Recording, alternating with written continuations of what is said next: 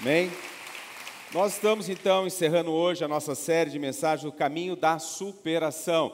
O que nós vimos nessas sete semanas. Nós estamos falando que a superação em dois aspectos. É o tema profético do ano de 2022 para nós na Igreja Manancial da Fé, é o ano da superação. O primeiro sentido é superar, superar a dor, superar o fracasso, superar uma crise, superar a pandemia, superar o Covid, mas também uma outra dimensão de superação, de ser uma superação, uma ação acima do normal, uma ação extraordinária, que nos leva a romper limites, ir mais longe, avançarmos. E nesse sentido nós estamos vendo, e nós vimos e vamos fechar hoje com sete personagens bíblicos que superaram, fizeram acima do normal, viveram o que muito poucas pessoas viveram. Nós falamos, por exemplo, de Abraão. Abraão, um homem que superou, ele teve um filho com uma mulher estéril aos 100 anos de idade. Isso é superação. Vimos depois a história de Isaac, o filho de Abraão. Ele superou, ele prosperou em, no deserto, numa terra árida, ao ponto de uma cidade inteira invejá-lo. Depois nós vimos a história de Jacó, um superador. Ele era um suplantador, um enganador, um trapaceiro. Ele tem o seu nome mudado para Israel e ele superou de tal maneira que a nação do povo de Deus hoje se chama Israel. Está lá. De, por quê? Porque um homem decidiu superar. Nós vimos também a história de José, não precisamos nem falar de José, o príncipe do Egito. Qualquer criança, cristão ou não cristão, conhece a história de um homem que passou pelo calabouço, passou pelo poço e ele chega a ser governador do Egito. Vimos também a história de Débora, uma mulher que superou, numa época em que mulheres não eram contadas, as mulheres não tinham significado nenhum, ela se torna a única juiz na história de Israel. Uma mulher que superou Vimos também no domingo passado a história de Neemias, um copeiro que superou e chegou a ser governador de Israel. E hoje eu compartilho com você a história de Caleb, um homem que viu todos ao seu lado desistindo, ele superou e ele vai viver uma grande conquista. Qual é a história de Caleb? Caleb, quando Moisés lidera o êxodo do Egito, aquele povo sai, você conhece a história, eles ficam 40 anos no deserto. Agora eles estão para entrar na terra prometida. Estavam ali na terra, diante da terra de Canaã. Agora Moisés, antes de entrar na terra, ele vai enviar 12 espias para saber como que era a terra, o que havia naquela terra, o que eles enfrentariam naquela terra. Eles então, Moisés vai enviar 12 espias, eles ficam 40 dias, depois de 40 dias eles retornam. E eles retornam doze dos espias, dez deles vão dizer o seguinte para Moisés e para a nação, para o povo: vão dizer assim: olha, a terra é maravilhosa, a terra é extraordinária, eles trouxeram frutos da terra, cachos que precisavam ser carregados por dois homens, olha, tudo isso tem lá, mas dez vão dizer assim: tudo isso tem lá, mas essa terra não é para nós. Porque lá tem, as cidades são fortificadas, os homens são de alta estatura, eles são gigantes, eles estão fortemente armados. É a Ucrânia com a Rússia. E eles disseram assim: não dá para gente, não dá. Dois deles, Josué e Caleb, vão dizer assim: para com isso daí. Deus nos deu essa terra, essa terra é nossa, vamos para lá, Deus será conosco. Este é Caleb, junto com Josué. Eles vão, eles entram na terra depois, eles vão conquistar. Moisés morre, Josué se torna o líder, eles entram em Canaã. Eles entram em Canaã, na terra prometida, eles vão vencer 31 reis ou seja, uma grande oposição. Eles tiveram que lutar, porque aquele tempo não foi fácil para eles, como a vida também não é fácil para nós. Mas eles lutaram, perseveraram e conquistaram. Josué se torna agora o líder, eles conquistam a terra de Canaã. Agora, Josué vai pegar, chamar as tribos, vai começar a dar a terra por herança. Olha, vem cá, Judá, aquela terra é sua. Olha, vem cá, aquela região agora é sua. E diante deste cenário, Caleb vai ter uma conversa com o líder agora da nação, Josué. Olha o que diz então, Josué 14, dos versos 6 ao 15, diz assim: Caleb conversando com Josué. Os homens de Judá vieram a Josué em Gilgal, e Caleb, filho do Quenezeu Jefoné, lhe disse: Você sabe que o Senhor disse a Moisés, homem de Deus, em Cades Barneia, sobre mim e sobre você. Eu tinha 40 anos, diga 40 anos. Eu tinha 40 anos quando Moisés, servo do Senhor, enviou-me a Cades Barneia para espiar a terra.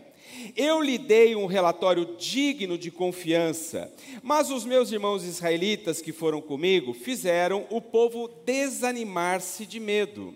Eu, porém, fui inteiramente fiel ao Senhor, ao meu Deus.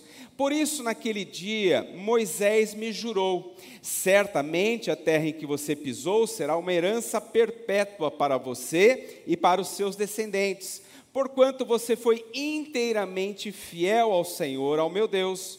Pois bem, o Senhor manteve-me vivo como prometeu, e foi há 45 anos, diga 45 anos e foi há 45 anos que ele disse isso a Moisés, quando Israel caminhava pelo deserto. Por isso aqui estou eu hoje, com 85 anos, diga 85 anos.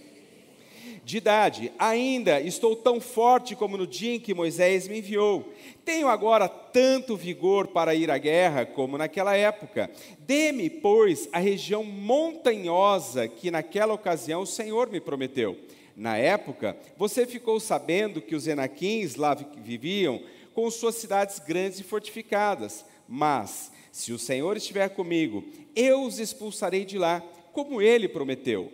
Então Josué abençoou Caleb, filho de Jefoné, e lhe deu Hebron por herança. Por isso, até hoje, Hebron pertence aos descendentes de Caleb, filho de Quenezeu Jefoné pois ele foi inteiramente fiel ao Senhor, ao Deus de Israel. Hebron era chamada Kiriat Arba, em homenagem a Arba, a maior dos Enaquins, e a terra teve descanso da guerra. Pai, em nome de Jesus, nós te agradecemos por esta palavra. A tua palavra diz que a terra teve descanso da guerra, Pai. Nós oramos, Senhor, pela paz na Ucrânia e na Rússia, e que assim seja, que lá haja paz, Senhor, que haja paz na nossa, no nosso planeta para a glória do teu nome. Fale conosco através dessa palavra. Eu oro e te peço em nome de Jesus. Amém. Amém. Essa é a história de Caleb. Ele então, eles entram na terra prometida, Josué está dividindo as terras e agora ele vai falar com Josué. Ele vai pedir a sua herança na terra. Nós vemos um homem que era um grande conquistador, um guerreiro, mas ele está tendo que lidar com um sentimento de frustração.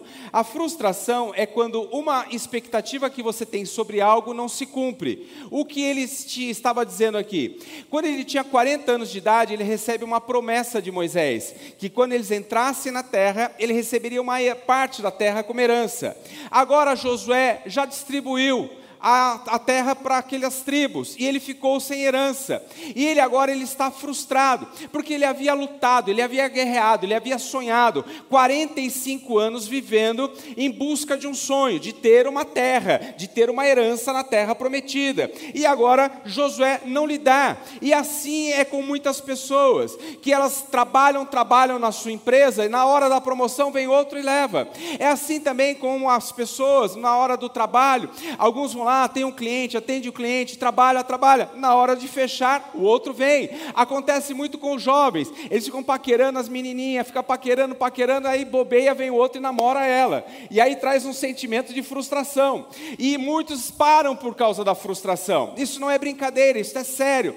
Quantas pessoas pararam e nunca mais se relacionaram porque um dia tiveram uma frustração amorosa? Quantas pessoas não avançam profissionalmente porque um dia tiveram um não, um fracasso, profissionalmente param de empreender e nunca mais vão empreender na vida. A Bíblia diz que Caleb está frustrado, mas ele não se acomoda. Ele está com 85 anos de idade. Ele poderia dizer assim: "Ah, tá bom, eu já sou idoso. Ah, tá bom. O que adianta receber uma terra agora com 85 anos de idade?" Mas ele não. Ele vai conquistar, ele vai para cima. Olha o que diz o verso 10 e 11. Por isso eu estou hoje com 85 anos de idade. Olha o que ele vai dizer: Ainda estou tão forte como no dia em que Moisés me enviou. Tenho agora tanto vigor para ir para a guerra como naquela época. Olha o que ele está dizendo. Cara, se nós olhássemos hoje, os jovens podiam olhar para o vovô aqui, Calé, e falar assim: esse cara tomou whey, ele está tomando Red Bull. Isso é crente, porque se fosse do mundo ia falar que ele estava cheirando alguma coisa, né? Mas esse daqui é ele. Qual é o segredo de Caleb? Há 85 anos, um homem desse se levanta e fala assim: Eu vou guerrear. Ele pede a região montanhosa de Hebron. Olha o que ele pede. Ele está dizendo que lá tinham enaquins, eram homens altos, homens gigantes. Ele pede a montanha e diz assim: pode me dar que eu vou lutar, eu vou guerrear. E eu pergunto para você: qual é o segredo de Caleb para ter um coração cheio de vigor? De como ele tinha, aos 85 anos, estar disposto a guerrear, a lutar, a superar e viver os seus sonhos. Eu quero ver com você então sete atitudes de Caleb que mantiveram seu coração cheio de vigor. Se você tiver essas atitudes de Caleb, meu irmão, minha irmã, você pode estar frustrado, você pode estar cansado, você pode estar com idade avançada, você vai conquistar o que Deus tem para você em nome de Jesus. A primeira atitude para você manter o seu coração cheio de vigor, ande com quem quem te inspira e te faz melhor. Você precisa andar com quem te inspira e te faz melhor. Este é um dos segredos do vigor de Caleb. Olha o que diz o verso número 6. Os homens de Judá vieram a Josué em Gilgal, e Caleb, filho do Quenezeu Jefoné, lhe disse: Você sabe que o Senhor disse a Moisés, homem de Deus, em Casa Barneia, sobre mim e sobre você. O que ele está dizendo? Ele está falando que ele se relacionava tanto com Moisés como com Josué os maiores líderes da nação. Moisés foi o maior líder da história do povo de Deus, liderou o êxodo, levou o povo diante há 40 é, anos no deserto, e agora está caminhando com Josué. Ele anda com pessoas que inspiram, pessoas que ensinam, pessoas que fazem melhor. Você já deve ter ouvido um ditado: diga-me com quem andas, eu te direi quem és. Já ouviu? Quem já ouviu esse ditado? Amém? Eu tenho outro: diga-me com quem andas, eu te direi qual será o seu futuro.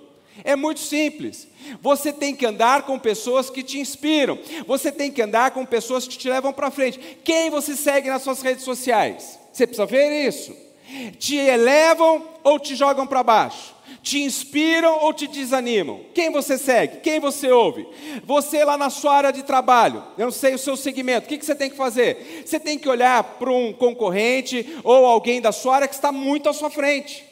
E você tem que segui-lo, você tem que conversar com ele. Cara, me conta como é que você faz isso. E quando acontece tal situação, você tem que andar com gente assim. No seu casamento, quem te inspira? Quem que você olha? Um camarada que está no quinto casamento ou você vai pedir conselho para quem está celebrando bodas de ouro? Você tem que saber, porque vai fazer a diferença na sua vida. Aqui nesta igreja, nós participamos muito de conferências. Nós vamos, seguimos quem está muito à nossa frente, pedimos conselho. Como é que você faz isso? Esses dias eu estava vendo, acompanhando umas igrejas e eu vi um trabalho social. Você viu o nosso trabalho social, que lindo que é. E nós, eu vi um trabalho social de uma igreja em Cruzeiro, lindo, extraordinário. Peguei na hora aquele vídeo, passei para o Caio, falei, Caio, vou entrar em contato com o pastor de lá que eu não conheço, vou marcar um dia para vocês irem lá. Vocês têm que aprender, é extraordinário. Então eles vão, se inspiram, voltam, aplicam e nós continuamos crescendo e abençoando pessoas. É assim que nós fazemos, é assim que você deve fazer. Eu pergunto para você: com quem você tem andado? Quem, tem, quem, quem você tem seguido nas suas redes sociais? Você precisa saber isso. Ah, pastor, mas não sei não. Só os tolos não aprendem com os sábios. Só os tolos não aprendem com quem está na nossa frente. Mas cuidado, você precisa se inspirar e não comparar. Nós não nos comparamos com ninguém. Porque se você se comparar, você corre dois perigos ou de ficar soberbo, ou de então se sentir um fracassado. Quando você olha para alguém que está pior do que você, você pode se sentir soberbo. Isso é muito perigoso porque nós vamos falar disso já já. Ou se você olha quem está muito à sua frente, você pode se sentir um fracassado. Então você tem que olhar e nunca se comparar, apenas se inspirar e ver o que Deus tem para fazer na sua vida em nome de Jesus. Então, ande se inspire com quem pode te ensinar e te fazer melhor em nome de Jesus. Esse era o segredo de Caleb.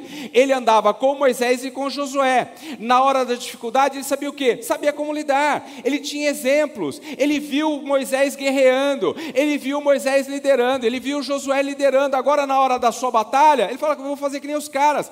Eles perseveraram. Moisés não desistiu, Josué não desistiu. Por que, que eu vou desistir?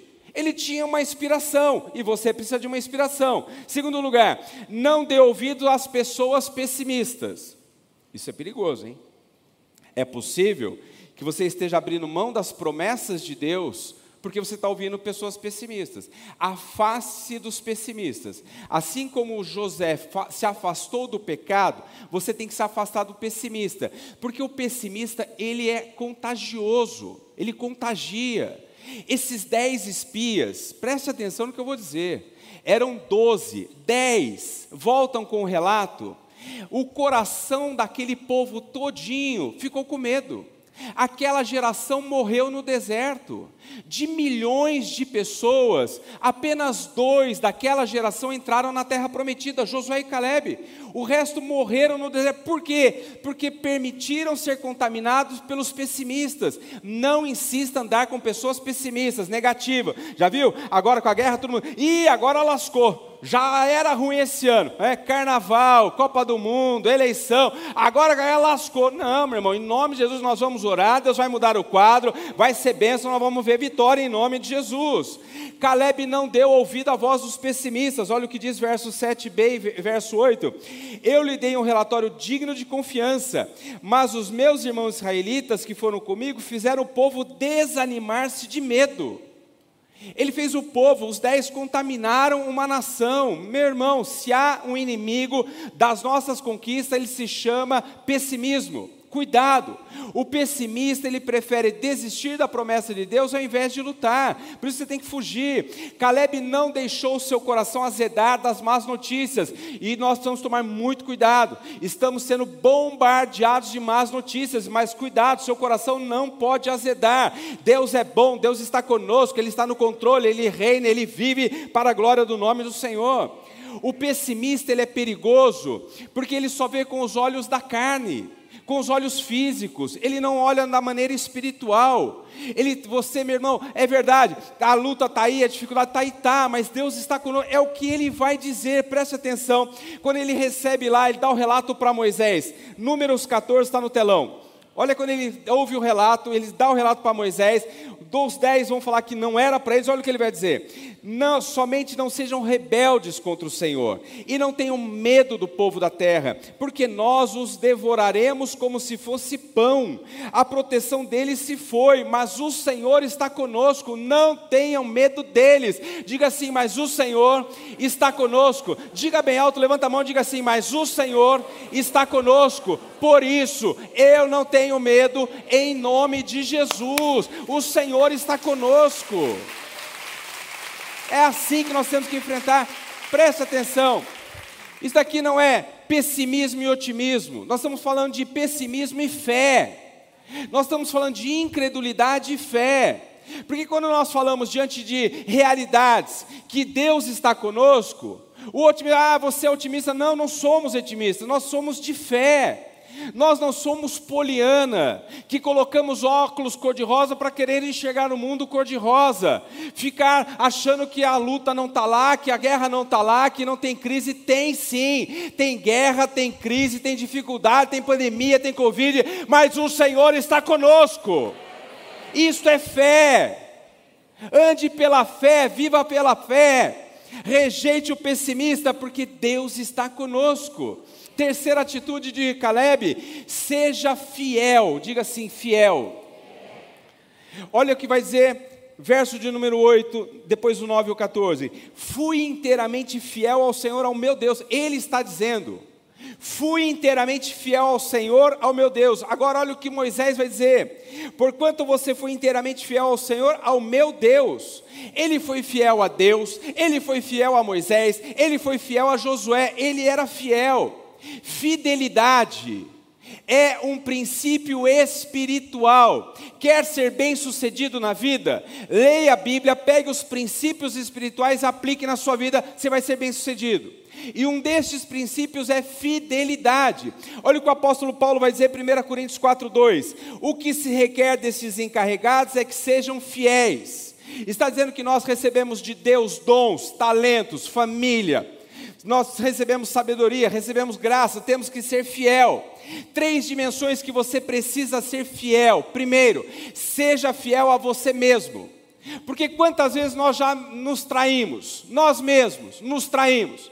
Você disse: Não, eu não vou mais naquele lugar, eu não vou mais fazer isso, eu não vou mais fazer ter aquela atitude. De repente você se pega se traindo, cometendo aquilo que você falou: Não vou fazer mais. Então seja fiel a você. Seja fiel aos seus valores, seja fiel aos seus princípios, que Deus possa olhar para mim e para você e fazer a declaração que ele fez de Jó. Ele falou, Deus falou para Satanás: Você viu meu servo Jó, homem reto, íntegro, temente a Deus que se desvia do mal? Deus fala para Satanás: Você viu Jó, homem íntegro, homem inteiro, homem fiel?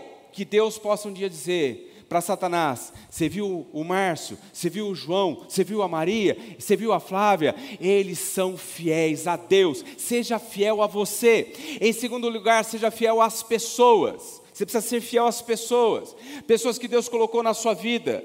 Você precisa ser fiel aquilo que Deus coloca na sua vida, as pessoas que Deus coloca no seu caminho, não é porque uma pessoa te decepcionou que você vai deixar de ser fiel com todo mundo. Não. Olha o que um texto de Davi, que linda a história de Davi e seu amigo Jonatas, 2 Samuel 9:1. Certa ocasião, Davi perguntou: Resta ainda alguém da família de Saul a quem eu possa mostrar lealdade por causa da minha amizade com Jonatas? Jonatas era filho de Saul, Saul, rei de Israel, morre numa batalha, o filho morre também, mas Davi tinha uma aliança, uma amizade com Jonatas. Jonatas livrou Davi da morte muitas vezes contando os segredos do seu pai que queria matá-lo. E agora ele morre, sabe o que Davi faz quando ele está sentado agora no trono como rei? Ele chama assim: há alguém ainda da família de Jonatas? Porque Jonatas me abençoou, Jonatas me ajudou, Jonatas me livrou da morte. Eu preciso ser fiel aos herdeiros. Tem sim, tem um um lá, Mefibosete, um aleijado lá em Lodebar, manda chamá-lo. Ele passou a viver no palácio, comer na mesa do rei até o resto da sua vida. Ele foi fiel. Seja fiel. Você chegou onde chegou, você não chegou sozinho, você só está onde está porque pessoas te ajudaram. Seja fiel, seja agradecido, mande uma mensagem. Se você está melhor, ajude agora aquele que te ajudou no começo, mas seja fiel. Seja fiel a você, seja fiel às pessoas, seja fiel a Deus. Ele está dizendo que foi inteiramente fiel a Deus. Tem que ser inteiramente. Qual foi? Nós falamos sobre José. Olha o que diz quando ele é tentado pela mulher de Potifar. A mulher de Potifar tenta seduzi-lo, quer se deitar com ele. Gênesis 39, 9. Ele vai dizer assim: Como poderia eu, então, cometer algo tão perverso e pecar contra Deus? Ele está na casa de Potifar, sozinho com a mulher de Potifar. Ela manda todos os servos embora, os escravos embora, ela fica sozinha. E ele vai dizer assim: como que eu posso pecar? Não é pecar com você, eu estaria pecando contra Deus. Ah, mas ninguém está vendo, ah, não tem ninguém nessa casa. Como que eu poderia pecar contra Deus? Ei, quando você está sozinho, que sites você acessa? Que redes sociais você acessa? Ah, mas não tem ninguém vendo. José disse: poderia eu pecar contra Deus? Seja fiel a você, seja fiel às pessoas, seja fiel a Deus e Deus vai te abençoar em nome de Jesus. Em quarto lugar, atitude de Caleb para superar através das conquistas. Guarde as promessas de Deus em seu coração. Quem tem promessa de Deus aqui? Você precisa guardar ela no seu coração. Você precisa blindar as promessas de Deus. Olha o que diz verso número 9. Por isso, naquele dia, Moisés me jurou Certamente a terra em que você pisou será uma herança perpétua para você e para os seus descendentes, porquanto você foi inteiramente fiel ao Senhor, ao meu Deus. Caleb, agora ele vai diante de Josué. Fala assim: Josué, você distribuiu a terra para todo mundo, mas você não deixou minha parte. Você se lembra da promessa que Deus me fez há 45 anos? É o que ele está dizendo. Você pode ter se esquecido, Josué, mas eu não me esqueci.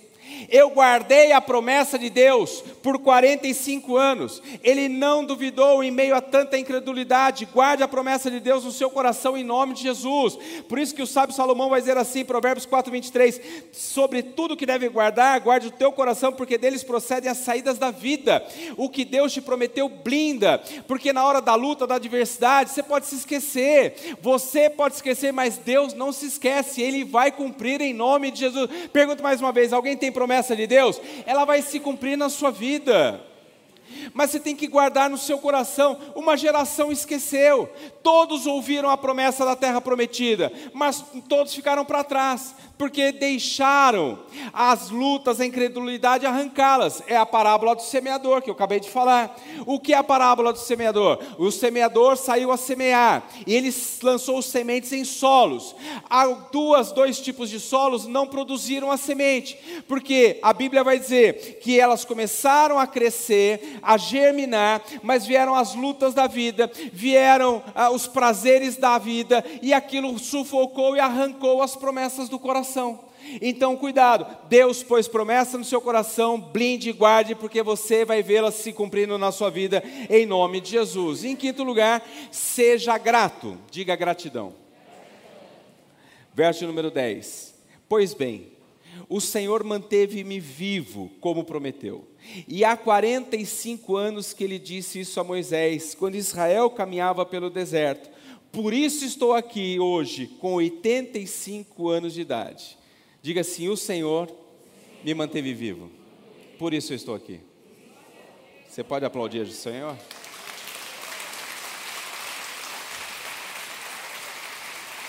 Nós, graças a Deus, nós estamos saindo de uma pandemia. Milhões de pessoas morreram, infelizmente, mas nós estamos aqui porque o Senhor nos manteve vivos. Amém? Sabe o que é isso? Aqui é gratidão. Ele está sendo grato a Deus. Deus me manteve. Eu estou com 85 anos, estou aqui com saúde, com vigor, porque Deus me manteve. Ele reconhece a bênção de Deus sobre a vida dele. Ele reconhece, é Deus, ele está agradecendo, seja grato. Eu ministrei uma mensagem alguns anos atrás, que muitos aqui é, se lembram, que é agradece, agradece, agradece que cresce. Tudo que nós agradecemos cresce. Por isso você precisa ser grato a Deus grato a Deus, grato a você precisa ter gratidão no seu coração. Quando Jesus vai, presta atenção, agradece que cresce. Quando Jesus está no deserto, havia uma multidão de pessoas, eles estavam famintos, não tinha alimento. Aí aparece cinco pães e dois peixes. O que Jesus faz? Ele pega aqueles cinco pães e dois peixes, ele dá graças a Deus, e aí aquela multidão come e acaba sobrando. Mais de cinco mil homens, sem contar mulheres e crianças, porque agradece que cresce. Tem um texto na Bíblia muito conhecido, uma história dos dez leprosos. Um dia Jesus está passando numa região, dez leprosos vão até Jesus. Jesus, Jesus, nos cure, nos purifique, porque o leproso, ele vivia excluído da sociedade, não tinha cura e era altamente contagiosa. Eles tinham que viver fora da cidade. Quando alguém se aproximava de um leproso, ele gritava: leproso, leproso. Eles andavam com sino no, no, no calcanhar, para que, quando alguém estivesse se aproximando, já ouvia e se afastava, se distanciava do leproso. Eles não podiam, então, estar na sociedade, não podiam estar nas suas casas, não podiam abraçar suas mulheres, não podiam beijar seus filhos, eles viviam fora. Neste contexto, eles vão encontrar-se com Jesus, dez leprosos. Nos cure, nos purifique. Jesus fala assim: vão e se apresentem ao sacerdote, porque o sacerdote que poderia examiná-lo e inseri-los na sociedade novamente. Eles estão indo leprosos. No meio do caminho, eles notam a cura, que estão curados. Acho que um olha para o outro, olha, você está curado, olha a sua orelha, tá. Eles, oh, que benção, maravilha e tal. Aí um diz assim: vamos voltar e agradecer Jesus. Nove disseram: não, deixa para depois, outro dia, bobagem. Vamos celebrar, vamos lá, vamos ver a família. Aí um volta. Ele volta, ele se prostra aos pés de Jesus. E Jesus, primeira pergunta, Jesus fala para ele: Não eram dez os leprosos? Aonde estão os outros nove? Porque a ingratidão, ela fere ao ponto de ferir Deus. Porque ele diz assim: não eram nove, não eram dez, cadê os nove? O que aqueles homens estavam, eles foram, o que, que eles receberam da parte de Deus? Preste atenção. Eles eram leprosos. Eles estavam condenados à morte. Eles iriam morrer. Não a Bíblia não fala a idade deles. Mas vamos imaginar, entre 10 pessoas, entre 10 homens, com certeza, haviam homens de meia idade, haviam homens de idosos, também poderiam ter jovens. O que eles receberam da parte de Deus? Diga assim comigo: cura. O que eles receberam da parte de Deus? Mais do que cura. Receberam anos de vida, porque estavam fadados a morrer, condenados à morte. Um homem de 60 anos com lepra, ele estava condenado a morrer nos próximos meses ou anos. O que ele ganha da parte de Deus? Mais 20 anos. Um de 40 anos, o que ele ganha da parte de Deus? Mais 35, mais 40 anos. Um jovem, o que ele ganha da parte de Deus, sendo curado da lepra naquela época? 60 anos de vida. O que eles ganharam? Anos de vida. E agora, aqueles que foram embora, os ingratos, eles ganharam 10 anos de vida, 20 anos de vida, 30 anos de vida, 50 anos de vida. Mas aquele que se volta e se prostra aos pés de Jesus fala assim: Senhor, obrigado pela cura. Jesus fala para ele: ele pode ter ganhado 10 anos de vida, 20 anos de vida, 30 anos de vida, mas Jesus fala assim para ele: vai, levanta, porque a tua fé te salvou. Você ganhou 30 anos nessa terra e ganhou toda a eternidade no céu. Essa é a pegada. É isso que ele ganhou. Agradece que cresce. Eu tenho uma frase, vou colocar aqui, não sei se eu coloquei no, no, esboço. Pessoas medíocres murmuram, pessoas comuns usufruem, pessoas extraordinárias agradecem. Vamos ler juntos? Um, dois, três. Pessoas.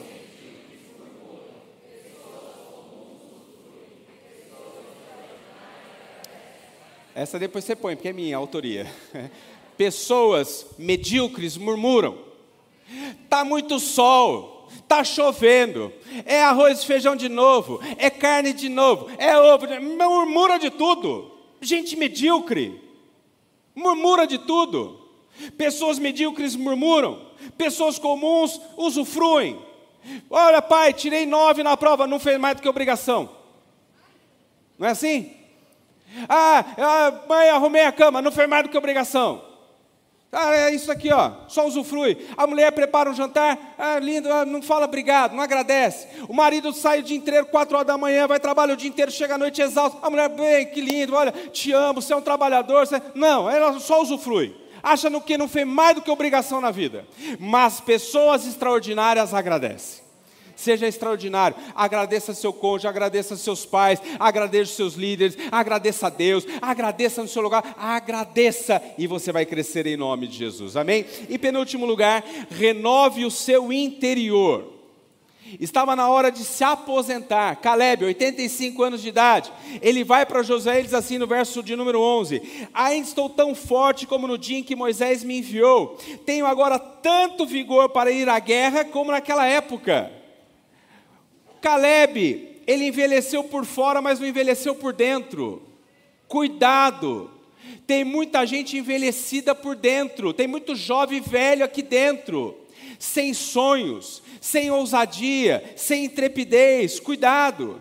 Olha só, tem gente que já perdeu a vibração da vida, perdeu o gás, meu irmão, quem serve a Deus nunca envelhece por dentro. Um homem não deixa de ser guerreiro quando envelhece, mas quando ele perde os seus sonhos. Um homem não, ele não deixa de ser guerreiro quando ele envelhece, mas quando ele perde a visão, ele perde seu propósito. Caleb é o general aposentado da reserva que volta para o quartel. Caleb é o idoso ucraniano que está com a mão na arma dizendo: Eu não saio do meu país, eu não abandono a minha nação, eu vou lutar até o final. Caleb é o idoso com o ucraniano que está diante de um tanque de guerra dizendo: Não vamos ceder a nossa liberdade, meu irmão. Tenha vigor no seu coração e lute pelo que Deus deu para você. Isto é Caleb. É o que nós estamos vendo na Ucrânia. Pessoas idosos enfrentando um tanque com o seu próprio corpo. Porque são gente que tem propósito, tem ideal.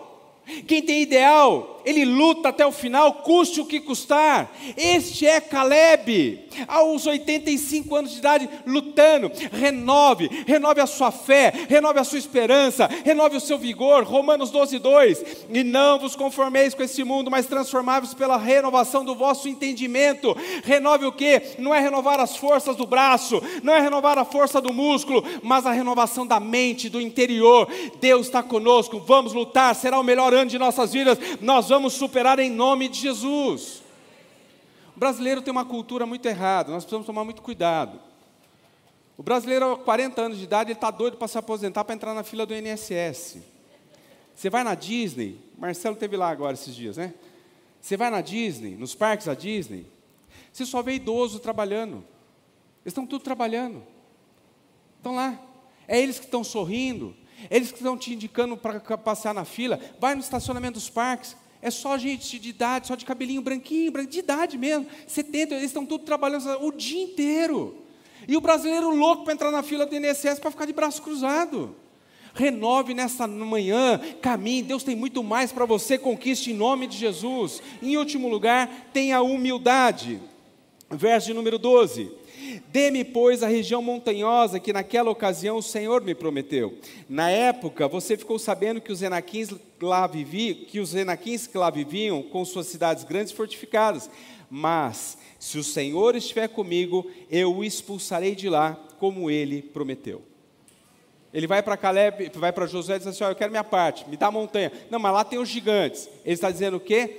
Eu realmente não tenho capacidade, mas se o Senhor estiver comigo, a vitória é certa. Ele tem humildade para reconhecer a sua total dependência de Deus. Olha, realmente eu não consigo, mas se Deus for comigo, eu vou conseguir. Tenha humildade. Já viu oração? Por que, que algumas pessoas rejeitam oração? Não de receber, mas de fazer. Tem gente que você fala, ora, ora, não ora. Sabe por quê? Porque orar é se prostrar e dizer, Deus, cheguei no meu limite, é com o Senhor agora. Você ter humildade no coração. Ter humildade. Tem, você tem que ter humildade. Olha, tem gente que cresce na vida, fica metida besta. Você conhece alguém? Não precisa levantar a mão, porque senão seu parente vai ficar chateado com você. Né? Mas você conhece gente que ganha dinheiro, fica rico, fica metida besta. Que a sua agenda mude, mas o seu coração nunca mude em nome de Jesus. Eu profetizo que você vai crescer, que você vai prosperar, que você vai avançar, mas que Deus guarde o seu coração em nome. Que a sua agenda esteja lotada, mas seu coração continue humilde para a glória do Senhor. Amém? Ele vai reconhecer, ele vai ser humilde. Cuidado com a soberba. Olha o que diz Provérbios 16, 18: diz assim: A soberba procede à ruína, e a altivez do espírito precede a queda. Ele vai na total dependência de Deus. Por quê? Porque ele aprendeu. Por isso que eu falo que você tem que andar com quem te inspira. O que ele vai dizer? Ele vai ver um, ele vai ver um monte vai dizer: se Deus estiver comigo, a vitória é certa. Ele se lembrou de Moisés. Por isso você tem que andar com quem te faz melhor. O que aconteceu com Moisés? Um dia o povo lá incrédulo no deserto, o povo, e Deus falou assim: Olha, Moisés, vai, avança, eu estou enviando um anjo para ir com você, ele vai dar vitória. O que Moisés fala assim: Eu não quero anjo, eu quero o Senhor. Se a tua presença não for conosco, nós não iremos. Olha a total dependência de Deus. Deus está dizendo: Eu estou enviando um anjo. Eu falo: Eu não quero anjo, eu quero a tua presença conosco. Agora o que ele está dizendo? Agora, diante de Josué, Caleb está dizendo assim: Eu vou, porque se Deus for conosco, a vitória é certa. Se Deus for conosco em 2022, a vitória é certa. Márcio, eu estou enviando um anjo na tua frente, Senhor, eu não quero anjo, eu quero a tua presença. E Deus estará conosco e vai nos dar vitória. Caleb, ele superou a idade avançada. Ele superou o pessimismo que o rodeava. Ele superou as frustrações que tentaram dominar o seu coração. Mas olha como termina, verso número 14. Por isso, até hoje, Hebron pertence aos descendentes de Caleb, filho do Quenezeu Jeforé, pois ele foi inteiramente fiel ao Senhor, ao Deus de Israel. Ele foi, subiu, tomou posse, conquistou e deixou herança, um legado para as próximas gerações. Nós vamos superar como Abraão, Isaac, Jacó, José, como Débora, como Neemias e como Caleb, e vamos viver o melhor ano de nossas vidas em nome de Jesus. Amém? Você pode se colocar de.